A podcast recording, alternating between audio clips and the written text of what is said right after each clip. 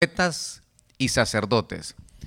Al hablar nosotros eh, de los, bueno, los reyes tenían que venir con ese linaje, por supuesto, y tomaban sus decisiones respectivas eh, para el pueblo.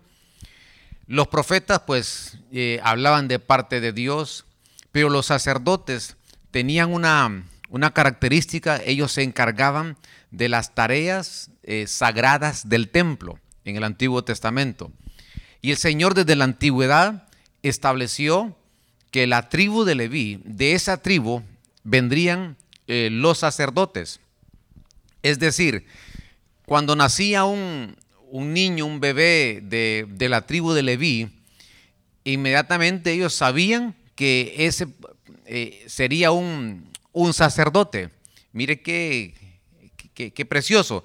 Eh, tenían su, ropa eh, diferente de los demás, se vestían, porque el Señor eh, en el libro de Éxodo y en, el, en la parte del, de Levíticos también, que es un libro como sacerdotal, ahí el Señor les daba instrucciones a ellos cómo debían de vestirse como sacerdotes. Ahora, la, la tribu de Leví tenía la responsabilidad de de ejercer trabajos eh, en alabanza, fíjese esto, en adoración, en sacrificios, en ofrendas. Por lo tanto, eh, el sacerdocio no solamente se limitaba a la parte del templo, sino que también, repito, ellos tenían funciones como la alabanza, como la adoración dentro de Israel. Eh, y los sacrificios, por supuesto, porque ellos entraban en el lugar, entraban por el atrio y ahí ellos pasaban por el altar de sacrificio, eh, la fuente del abacro, de ahí seguían avanzando eh, con su incienso, llegaban a los panes de la preposición, el candelero, y hasta que llegaban al lugar santísimo. Era todo un recorrido que tenían ellos. Ahora, la pregunta es, ¿cuánto tiempo duraba un sacerdote en Israel? Un sacerdote eh, era sacerdote hasta que se moría. Cuando ellos tenían más o menos 25 años, ellos comenzaban eh, a formarlos en, el sacerdocio. Repito, se dedicaban a las, tareas del templo, pero no todos tenían esa función de entrar solamente al templo, sino que se dedicaban a otras tareas, siempre eran tareas eh, sagradas con referente al templo. Cuando ellos tenían 25 años, ahí ellos 30 años comenzaban a ejercer este trabajo, se les formaba, eh, se les instruía como sacerdotes. Eh, a pesar de que venían de la tribu de Leví, ellos tenían que recibir una enseñanza y una instrucción, cómo ejercer esa tarea y esa función sacerdotal dentro del templo. Eh, en algún momento estudiaremos todas estas funciones y cómo se vestían los sacerdotes. Ahora, de los levitas, de ahí salen los sacerdotes. De los sacerdotes, los más eh, preeminentes, los, más, eh, los que más, a ver, eh, aquellos que podían ser elegidos dentro de los elegidos, llegaban a ser sumos sacerdotes. Amén. De los levitas, de ahí salen los sacerdotes, y el sumo sacerdote salía de los sacerdotes, aquellos que se destacaban entonces llegaban a ser sumo sacerdote. La vestidura de entre el sacerdote y el sumo sacerdote había una diferencia en sus ropas. Ahora, es muy interesante esto que usted lo conozca, porque los sacerdotes tenían estas tareas y que no importa hasta que ellos estaban ahí, hasta que se morían, y después vendría el otro sumo sacerdote a ejercer este trabajo. Ahora, es muy interesante porque ellos presentaban una vez al año las ofrendas por los pecados del pueblo. Eso se le llama la expiación. Para los israelitas se le llama eh, la fiesta del Yom Kippur, que lo celebraban una vez al año, celebraban esa fiesta de la expiación y repito, ellos presentaban las ofrendas del pueblo. Ahora, con esa introducción, ahora vemos nosotros que el Señor, que Dios, dice el libro de Hebreos, ahora, como los sacerdotes no duraban para siempre, sino que hasta que tenían vida. Ahora Dios levanta un sumo sacerdote según el orden de Melquisedec. Tenían que salir de la, de la tribu de Leví, pero ese era algo que no era eterno. Pero Hebreos 7 dice, ahora yo levanto un sacerdote, un sumo sacerdote, según el orden, no de, no de Leví, sino que según el orden de Melquisedec, un sacerdocio que es eterno.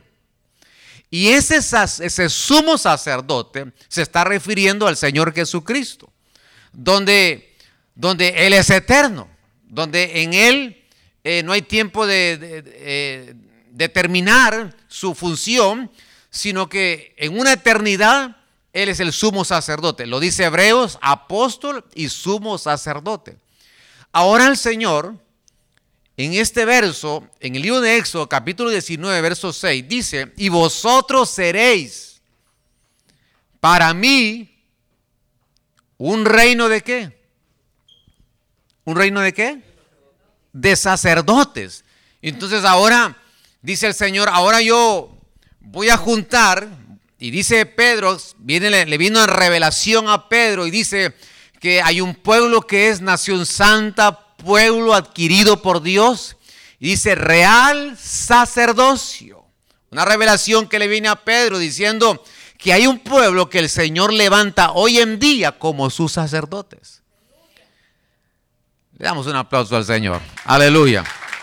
Esos, esos somos nosotros que, nosotros tenemos que conocer un poco más de esto para que nosotros podamos saber la responsabilidad que tenemos nosotros como sacerdotes, porque Éxodo dice, y vosotros seréis para mí un reino de sacerdotes, una y una nación santa. Estas son las palabras que dirás a los hijos de Israel. Entonces, ahora usted me dirá, esto es en el Antiguo Testamento, pero un verso más. Ahora, interesante que habla, dice Éxodo, y Éxodo es salida. Entonces me está diciendo a mí que en este tiempo de nuestra salida, en este tiempo de nuestra partida, la iglesia necesita conocer del sacerdocio. Porque el sacerdocio, como todo, eh, ya hemos estudiado que lo que lo que sucede en la tierra es una copia de lo que está en el cielo. Entonces, si aquí hay, si aquí el Señor establece sacerdotes, significa que en los cielos, aquí es una copia de lo que pasa en los cielos, entonces en los cielos, ahí hay una, hay un sacerdocio. Ahora, ¿de dónde sacamos esto? La Biblia habla de 24 ancianos. Entonces, 24 ancianos y dice la palabra que habían 24 órdenes sacerdotales. Cuando este personaje, este querubín llamado Luzbel, dice que fue creado entre piedras, y cuando vemos la vestidura de los sacerdotes, que ellos también tenían esas piedras de, de, ónice, eh, en el efod, en el pectoral. Entonces, estamos hablando que eh, lo que sucede en la tierra es una copia. Entonces, ahí hay un sacerdocio también angelical y que ahora el Señor nos, da la hermosa oportunidad que nosotros seamos sus sacerdotes en esta tierra. Ahora, esto es maravilloso porque eh, esto a mí me llena de gozo porque yo sé que me estoy tomando mucho tiempo eh, en la introducción, pero es que es importante que usted sepa esto, porque en el Antiguo Testamento era, señalar era, si la equivocación era, muerte, era, era fuego, esa era la ley en el Antiguo Testamento de, dureza.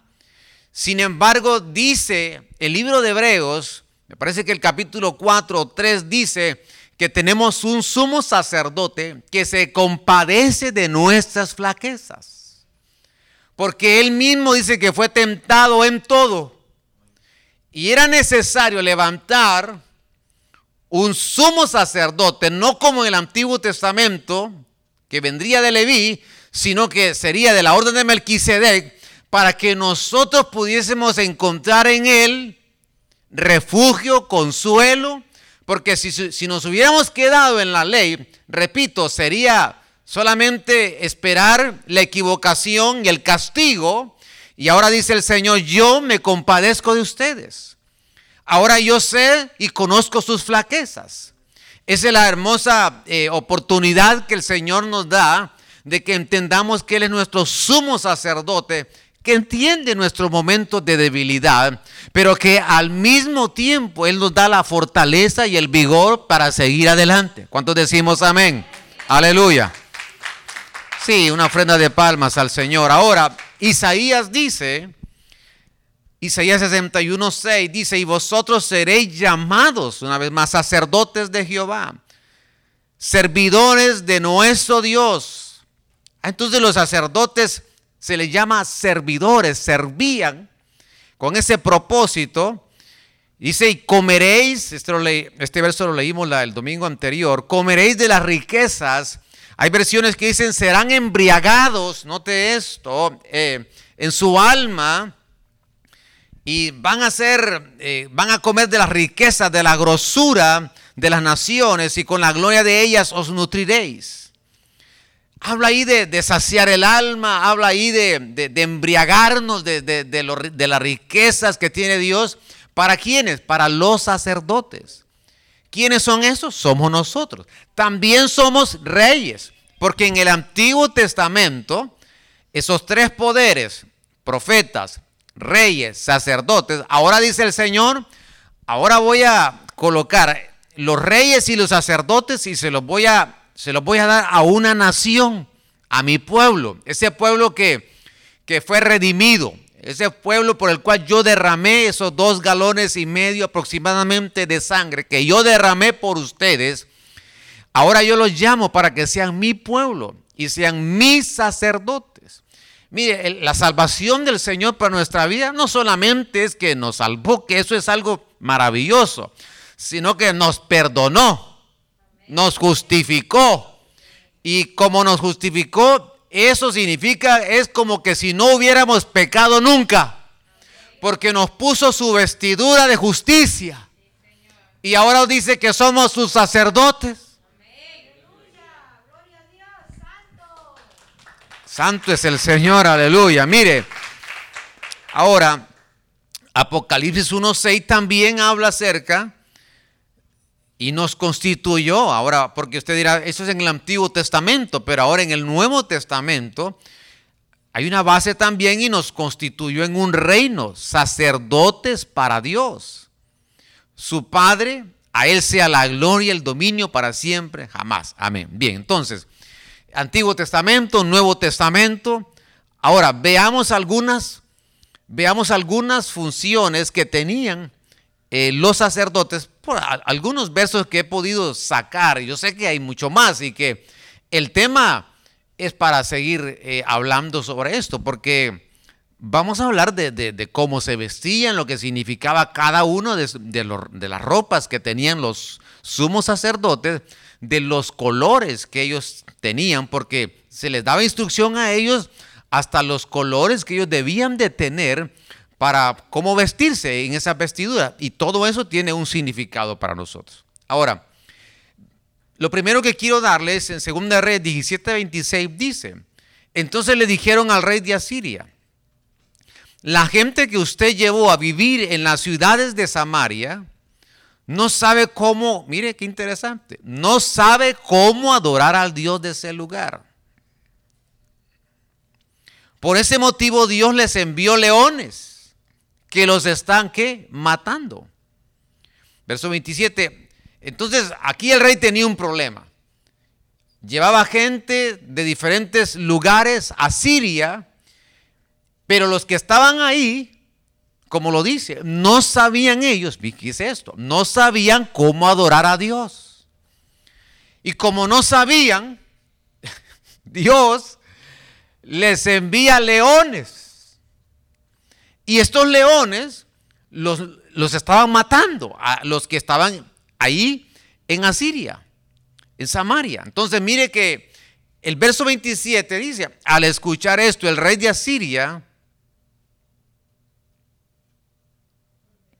ordenó, dice, envíen a uno de los sacerdotes que israelitas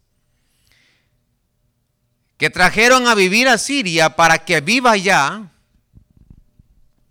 y los enseña que adorar a su Dios. Entonces, él da la orden, dice, envíeme sacerdotes israelitas.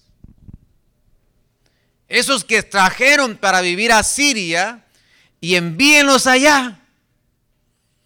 Porque allá, como no saben cómo adorar, Dios les está enviando leones. Entonces, al principio dijimos que el sacerdote tenía esa función, esa responsabilidad también de llevar la adoración en el pueblo. Mire, por eso los que ministran acá, en la, en la alabanza, en la adoración, eh, es un sacerdocio de parte de Dios. Porque eh, son hay una responsabilidad en ellos de, estas, de estas tareas sagradas en el templo de Dios. Mire todo lo que involucra el sacerdocio, esa tribu de Leví, lo, que, lo que significa para nosotros. Ahora, es interesante porque llaman a uno de los sacerdotes para que les enseñe a adorar. Ellos no sabían cómo adorar. Quien les iba a enseñar a adorar era el sacerdote. Ay, qué precioso, porque una vez más, eh, los que ministran alabanza, la adoración, de ahí viene el aprendizaje y nos, tienen que enseñar cómo adorar, porque esa es la tarea que Dios les ha dado, llevar al pueblo a la adoración. Ahora, esto, esto es precioso, pero veamos lo que dice lo que estamos leyendo, porque los leones venían y había una, y había una mortandad, es decir, ellos no tenían paz. ¿Cómo tendrían paz si lo que había era muerte por no, por no tener un sacerdote ahí? Ahora, vamos al Antiguo Testamento. En el Antiguo Testamento dijimos que los sacerdotes, el sumo sacerdote, entraba una vez al año y presentaba, llegaba hasta el lugar santísimo y ahí presentaba las ofrendas por los pecados del pueblo una vez al año. Cuando él, tenía sus unas campanitas ahí que sonaban, ¿verdad? Y eso daba a entender que él, mientras sonaba, él iba caminando, él iba avanzando, el sumo sacerdote, hasta, hasta llegar al lugar santísimo. Y cuando ellos salían, el pueblo estaba, eh, bueno, este es el templo. Visualice como que las tribus estaban fuera de este lugar y estaban esperando que, el sumo sacerdote presentara la ofrenda que fuera aceptada por Dios. E, él tenía que estar purificado, por eso pasaba por los diferentes, el atrio, el lugar santo, en ese debido proceso para ser purificado, para, para ser limpio. Y el pueblo que estaba alrededor y estaba afuera, estaba esperando que saliera el sumo sacerdote y el sumo sacerdote cuando salía decía paz. Y el pueblo se regocijaba porque sus pecados habían sido perdonados. Esa ofrenda que había llevado el sumo sacerdote había sido aceptada por Dios. Había un gozo en el pueblo de Dios por ese perdón de sus pecados. Y por eso el sacerdote, el sumo sacerdote, paz cuando el Señor resucita y están ahí reunidos y atraviesa la pared, ¿qué es lo primero que les dice? Paz. Es decir, el sumo sacerdote, cuando, cuando entendemos lo que es el sumo sacerdote, hay paz. Una de las responsabilidades del sumo sacerdote es llevar la paz. Son generadores de paz. Nosotros somos llamados a ser pacificadores.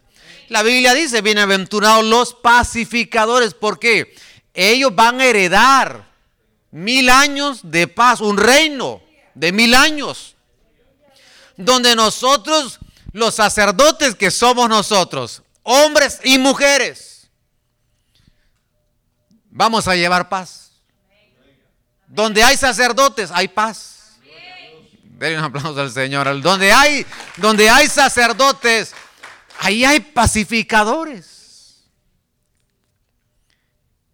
Mire, qué maravilloso es ser, ser sacerdote de Dios porque conocemos cuáles deben de ser eh, nuestro perfil, nuestra función sacerdotal, hombres y mujeres. Ah, qué preciosa es la paz. Qué maravilloso es llegar a tu casa y que, y que tú seas un instrumento de paz en tu hogar, en tu familia. Porque un ambiente hostil es incómodo, un ambiente... Eh, son ambientes, son atmósferas donde desgastan, pero cuando nosotros eh, llevamos esa paz, porque en primer lugar tenemos paz con Dios y como tenemos paz con Él, podemos promover la paz en los ambientes donde nosotros nos encontremos. Déjeme avanzar con otro verso, porque en Mateo 26, 63 dice, pero Jesús no respondió nada. Entonces el jefe de los sacerdotes le dijo, dinos por Dios, quien vive para siempre, si eres tú el Mesías, el Hijo de Dios. Jesús le respondió, tú lo has dicho. Y déjame decirte que dentro de poco tiempo ustedes verán cuando yo, el Hijo del Hombre, venga en las nubes del cielo con poder y la autoridad que me da Dios Todopoderoso. Lo que veo aquí es que el sacerdote que estaba en ese tiempo en Israel, como los romanos los habían conquistado, entonces había un desorden, habían cambiado, habían puesto hasta 28, oiga, hasta 28 sacerdotes ponían eh, sin respetar lo que la, la palabra decía, decía el Antiguo Testamento, que tenían que durar hasta que se murieran. Pero como eran los romanos, entonces ellos hacían las cosas a su manera y los estaban cambiando, en cada momento había un cambio de sacerdotes. No les importaba si eran buenos, malos, ellos satisfacían sus propios deseos. Y aquí está Caifás, uno de ellos, y comienza a querer hablar con el Señor, porque le dice, el jefe de los sacerdotes le dijo, y le dice al Señor, le pregunta, ¿eres tú el Mesías, el Hijo de Dios?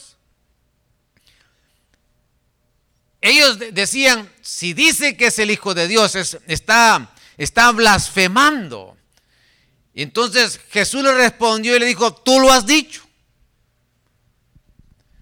Y ya le dice el Señor, dentro de poco ustedes van a ver el Hijo del Hombre que venga en las nubes del cielo.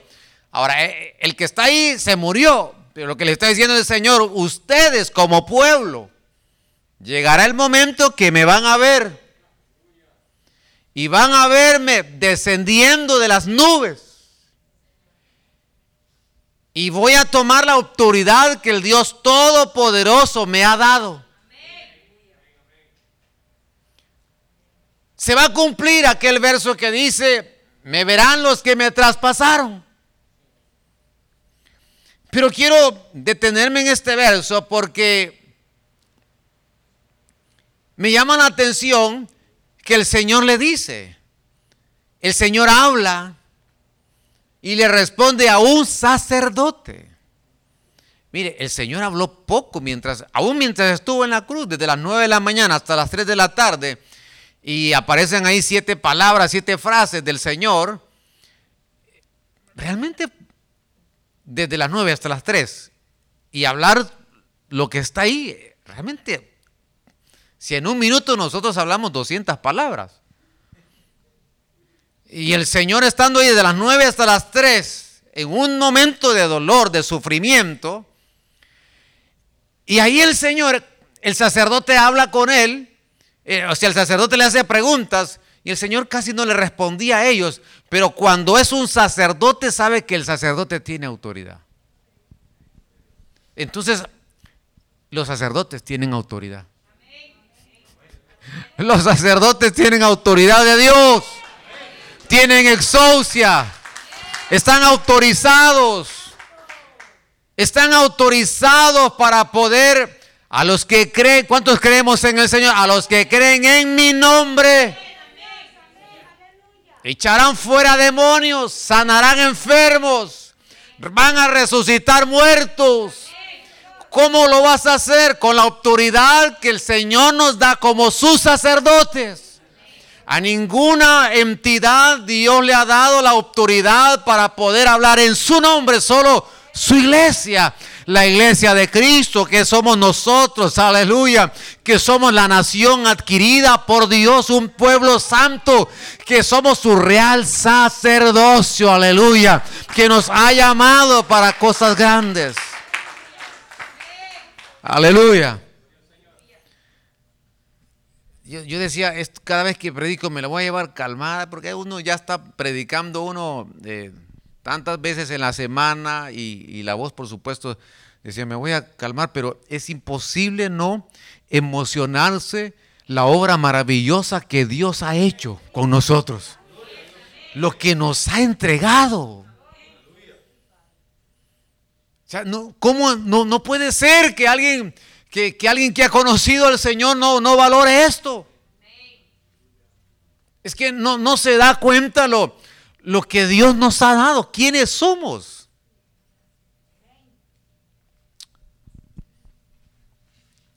Nos ha dado autoridad, toda autoridad, toda autoridad os he entregado a, quienes, a ustedes. Una autoridad donde dices, Señor, y el pastor dónde está para que ore por mí, pero la autoridad tú la tienes también no, solamente es dado a un ministro, sino que es a todos aquellos que somos sus sacerdotes. Puedes hablar de parte de Dios, puedes orar y, y tu voz es reconocida en los cielos. Ahora, veamos otro verso, porque en Juan capítulo 11, verso 50 dice, tenemos tiempo porque hasta mi reloj tengo allá yo, allá tenían uno allá y Aquí tengo uno. Está bien. Dice, no se dan cuenta, es mejor que muera un solo hombre por el pueblo y no que sea destruida toda la nación. ¿Por qué dicen esto? Porque decían ellos, si los romanos se dan cuenta que, que aquí hay un hombre, que hay un líder acá y que el pueblo está siguiendo a este líder, eh, van a querer destruir al pueblo. Entonces mejor que muera uno solo y no todo el pueblo. Mire la, mentalidad de ellos. En verso 51, en esta versión pechita, dice, pero no dijo esto de sí mismo, sino que siendo el sumo sacerdote en ese momento profetizó que Jesús iba a morir por la nación. Entonces, los sacerdotes tienen autoridad y profetizan.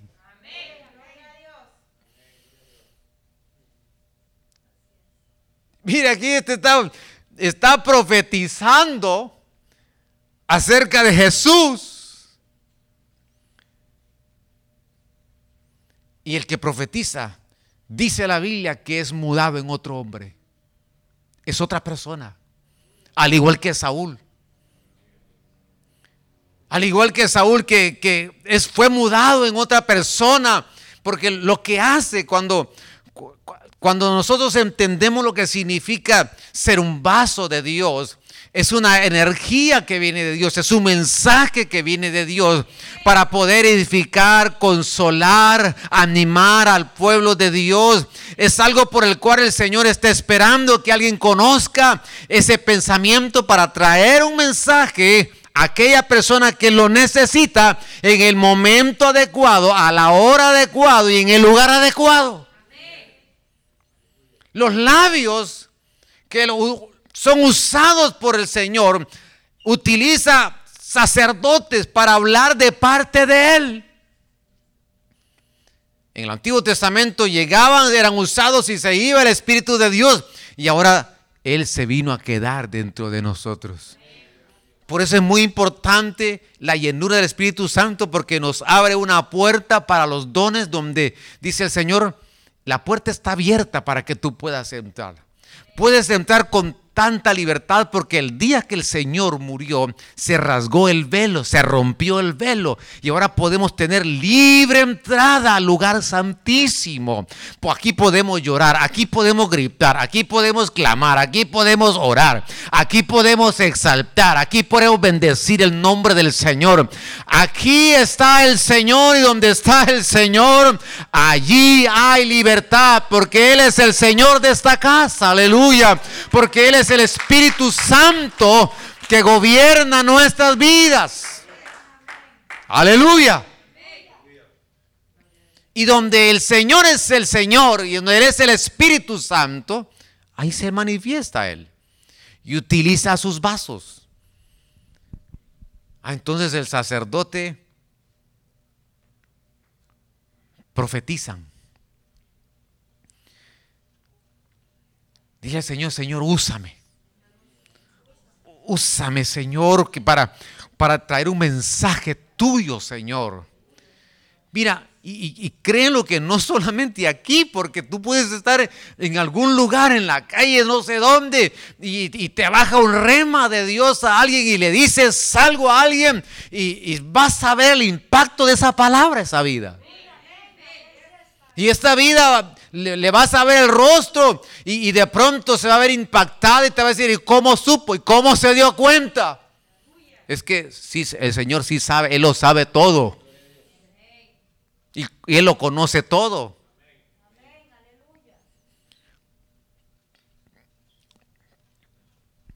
En 1 Samuel 1.17, Elí respondió y le dijo, ve en paz y que el Dios de Israel te conceda la petición que le has hecho. Bien, entonces Ana, Penina, ahí estaba contenta Penina por los hijos que tenía, Ana no podía tener hijos, la esterilidad era algo que en Israel eh, toda mujer deseaba eh, ser, ser mamá.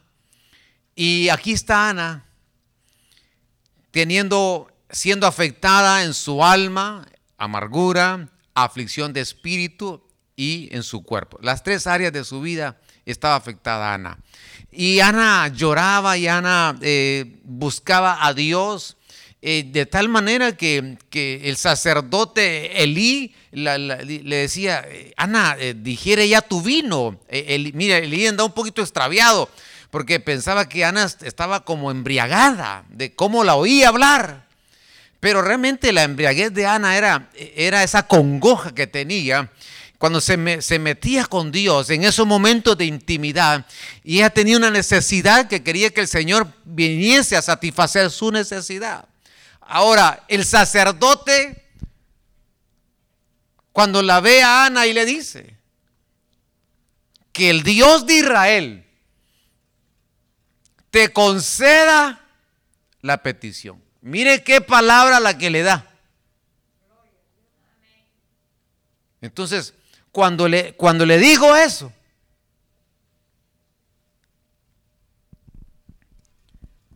empezó a tener, empezó Ana a sentir algo diferente en el cuerpo. Como que tengo náuseas, dijo Ana. Como que estoy de antojos, dijo Ana y era Samuelito. ya estaba, era Samuelito que estaba ahí. ¿Cuándo sucedió esto? Cuando el sacerdote decretó. Y cuando decretó provocó un embarazo. Hermano, los sacerdotes Podemos establecer decretos de parte de Dios.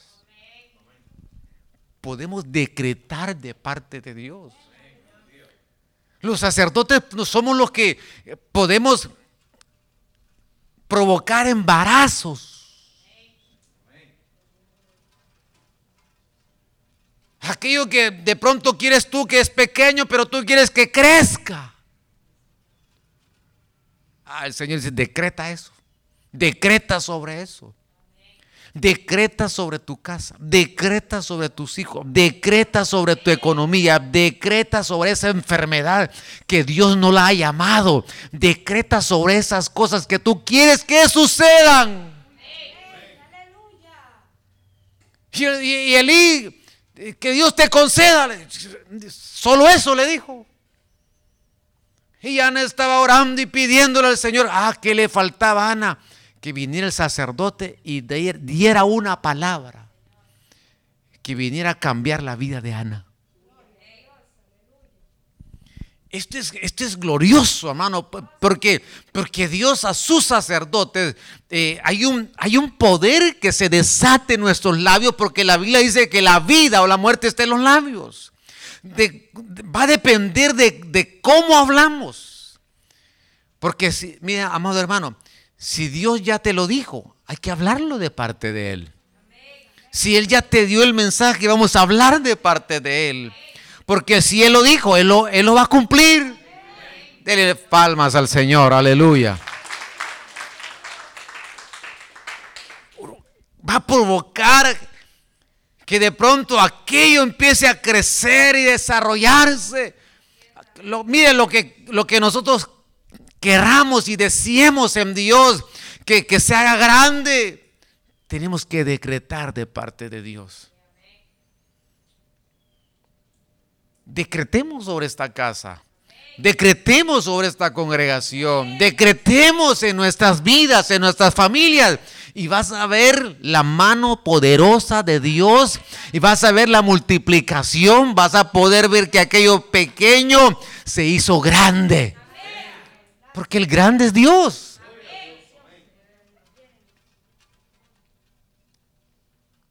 Es decir, se va toda esterilidad. Ahora viene la fertilidad. Ahora viene el fruto. No, no te vas a quedar sin fruto.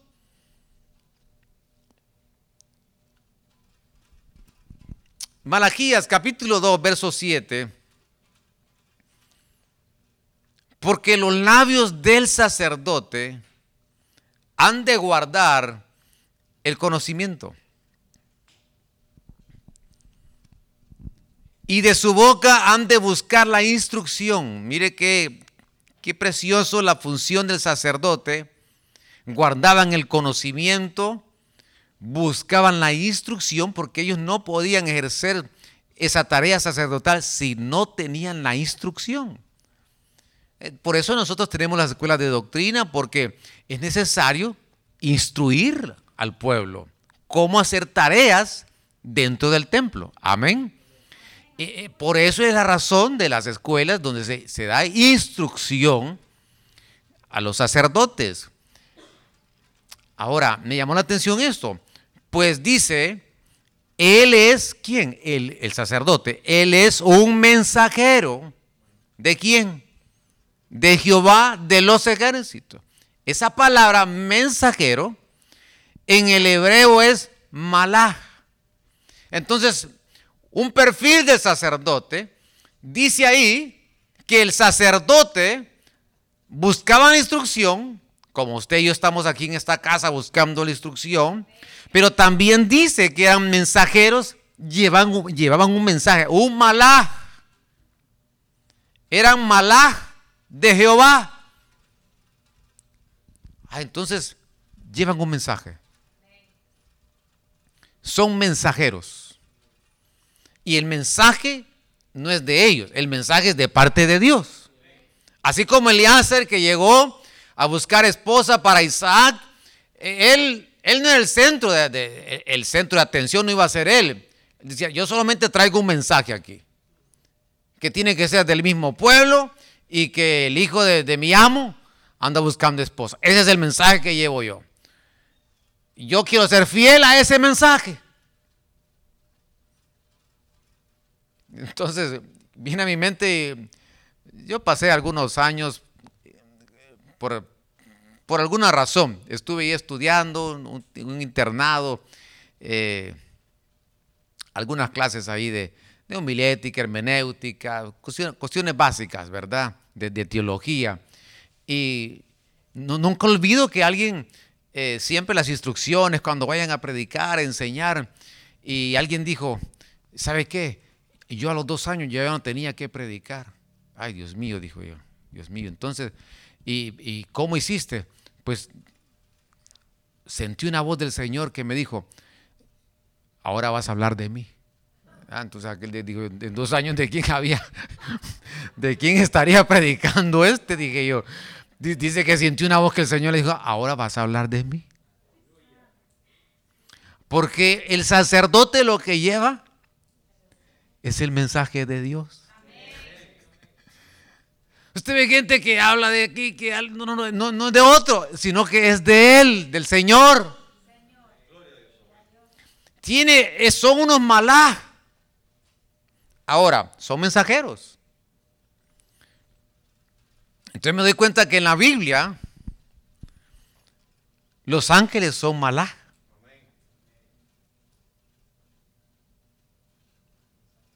Porque son mensajeros. Los ángeles llevan un mensaje de Dios, son malá. Verso 3, jueces 13. Pero un día un ángel, ese, ese ángel es mensajero. Ah, entonces una vez más, un, día un ángel, malaj, ese, ángel yo le puse malaj. ¿Por qué? Porque en el original un ángel es un mensajero. Y los mensajeros, que son los sacerdotes, son malaj. ¿Me doy a entender? Entonces, como los ángeles son mensajeros, lo que encontremos con relación a los ángeles, nos van a dar a nosotros un perfil una suma más de lo que ya venimos hablando de cómo es el perfil de un sacerdote. No sé si me doy a entender. Porque los sacerdotes son mensajeros, son malaj, mensajeros malaj en el, en el hebreo. Y los ángeles son mensajeros. Entonces son malaj. Pero un día un ángel, ¿quién? Un mensajero, que es un malaj, se le apareció y le dijo, aunque no has podido tener hijos porque eres estéril, ahora vas a quedar embarazada y tendrás un varón. Aleluya. Eh, los mensajeros, los malás, los sacerdotes. Esto es lo que provocan. Ahí le está diciendo a Manoa, ahí va a nacer Sansón, ese va a traer una luz, Sansón. Ese va a ser un hombre que va a venir a iluminar a Israel va a venir a luchar contra los filisteos. Esa, eso que se está gestando ahí en tu vientre es un fruto que va a ser un, viene a liberar a Israel. Y aquí está el, el, el el mensajero.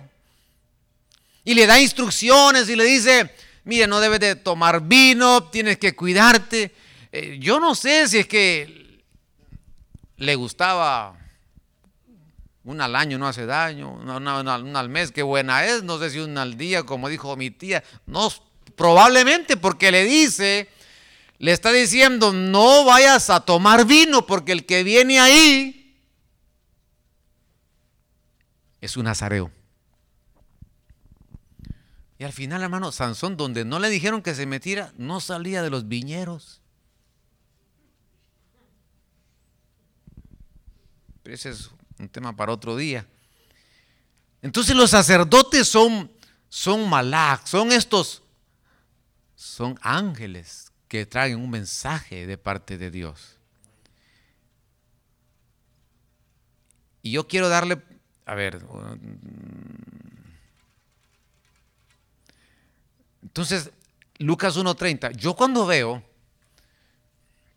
no me estoy saliendo del tema porque estoy hablando de, de los mensajeros. Los sacerdotes son mensajeros. Entonces yo me doy cuenta, mire que los ángeles aparecen en, cuando el Señor viene a la tierra, cuando Él, a nacer, hubo una, hubo una manifestación angelical tremenda. Usted recuerda, ahí las vigilias, los pastores, los ángeles anunciando el nacimiento de Él. Amén. Usted recuerda que a José le habla en sueños y le aparecen los ángeles. Lleva al niño porque Herodes lo quiere matar, sal, y un ángel le habla. A Zacarías se le aparece un ángel, ya siendo anciano, entra al templo Zacarías y también no podía, no, no podía tener hijos. Elizabeth, y ahí el Señor, por medio de un ángel, le habla. Y ahora María. Entonces el ángel le dijo, no temas María, porque has hallado gracia ante Dios. Entonces, mire, los mensajeros, los malaj, los ángeles, los sacerdotes, llevan un propósito divino de Dios.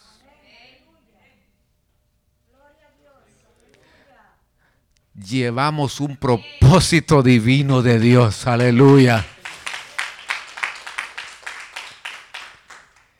Es que Dios nos vio fundando la, cuando Él está fundando la tierra, vio hacia el futuro, nos vio, te vio a ti, te conoció.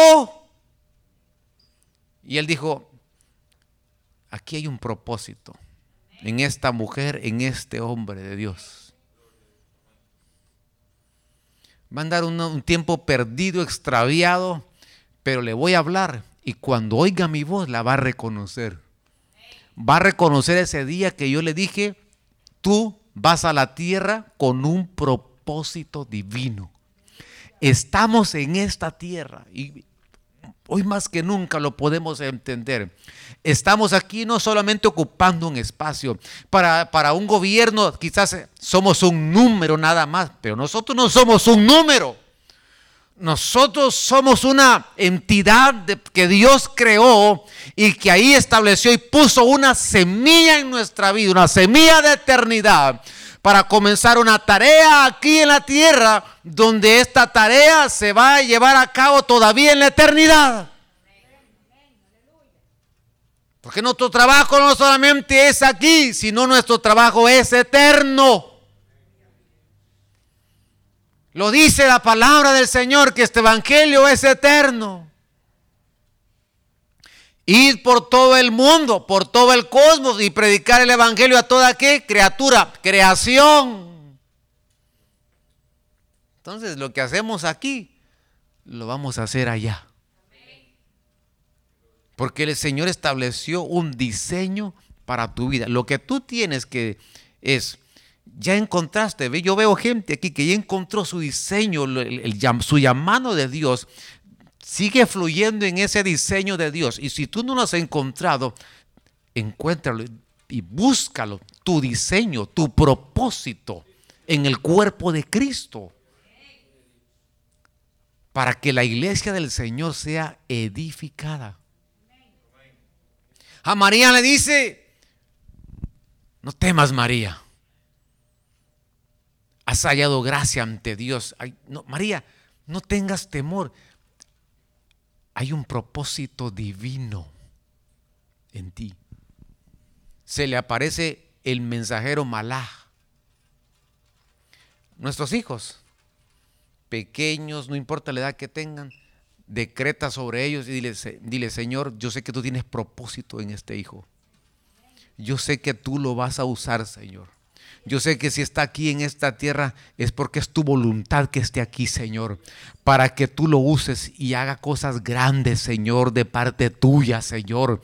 Háblale, no te canses, repíteselos a ellos al acostarse, al levantarse, cuando anden por el camino, repíteselos día y noche, que esas palabras van a provocar una transformación en ellos.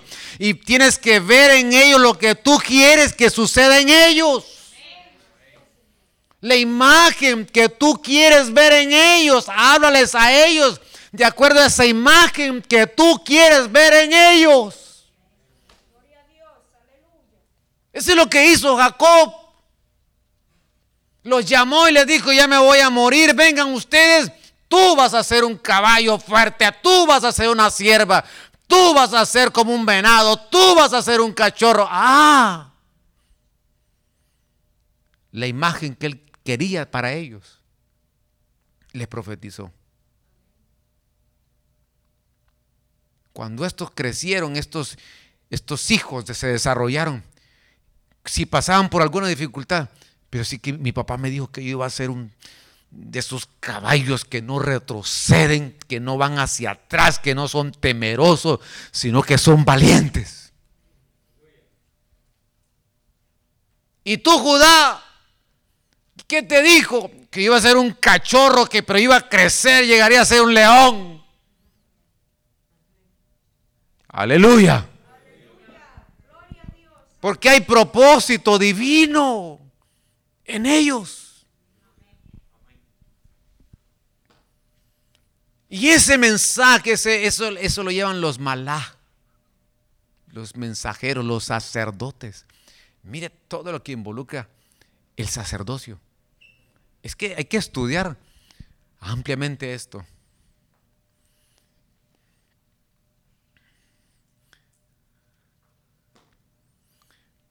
Último verso.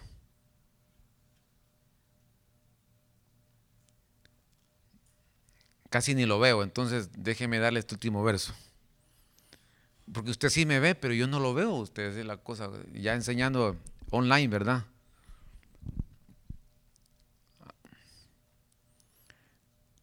¿Cómo los veo yo? Hechos 12:7. Es que así me dijo alguien, pastor, por ahí, lo vi. Ah, pero yo no lo vi, le dije.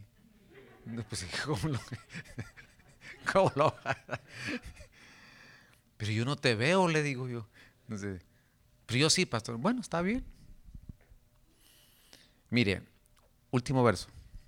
Y yo creo que aquí me voy, así, aquí me voy a quedar y, continuaremos otro día si el Señor lo permite.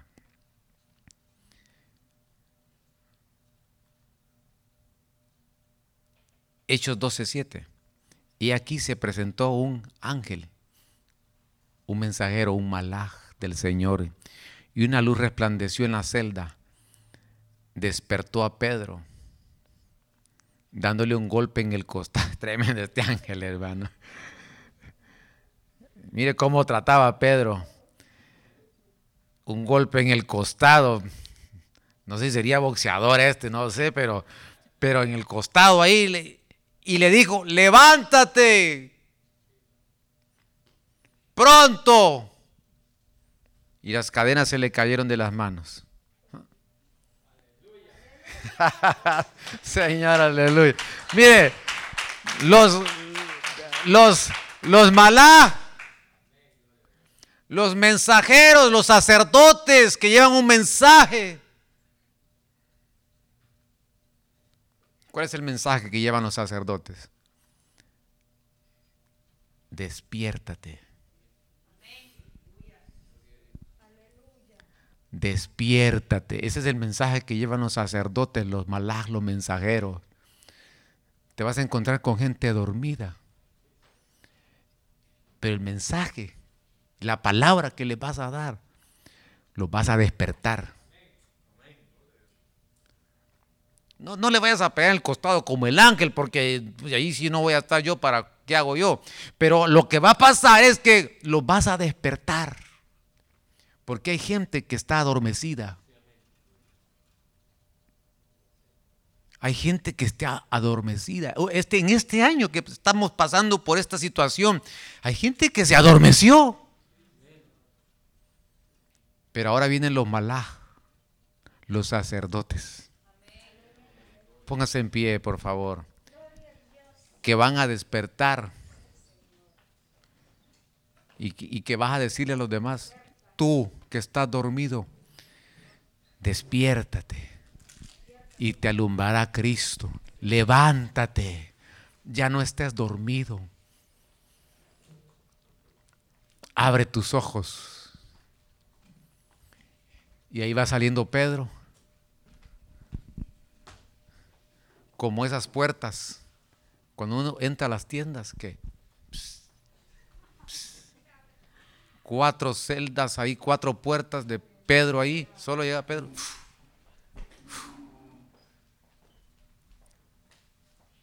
Vas a llevar un mensaje para aquellos que están cautivos, que salgan de la cárcel. ¿Quiénes son ellos? Los sacerdotes, nosotros.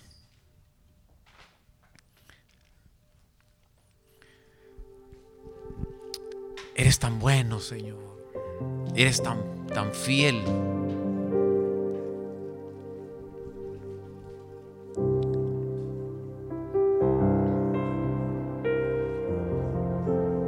Mientras las notas ahí nos, nos llenan esta casa, las músicas.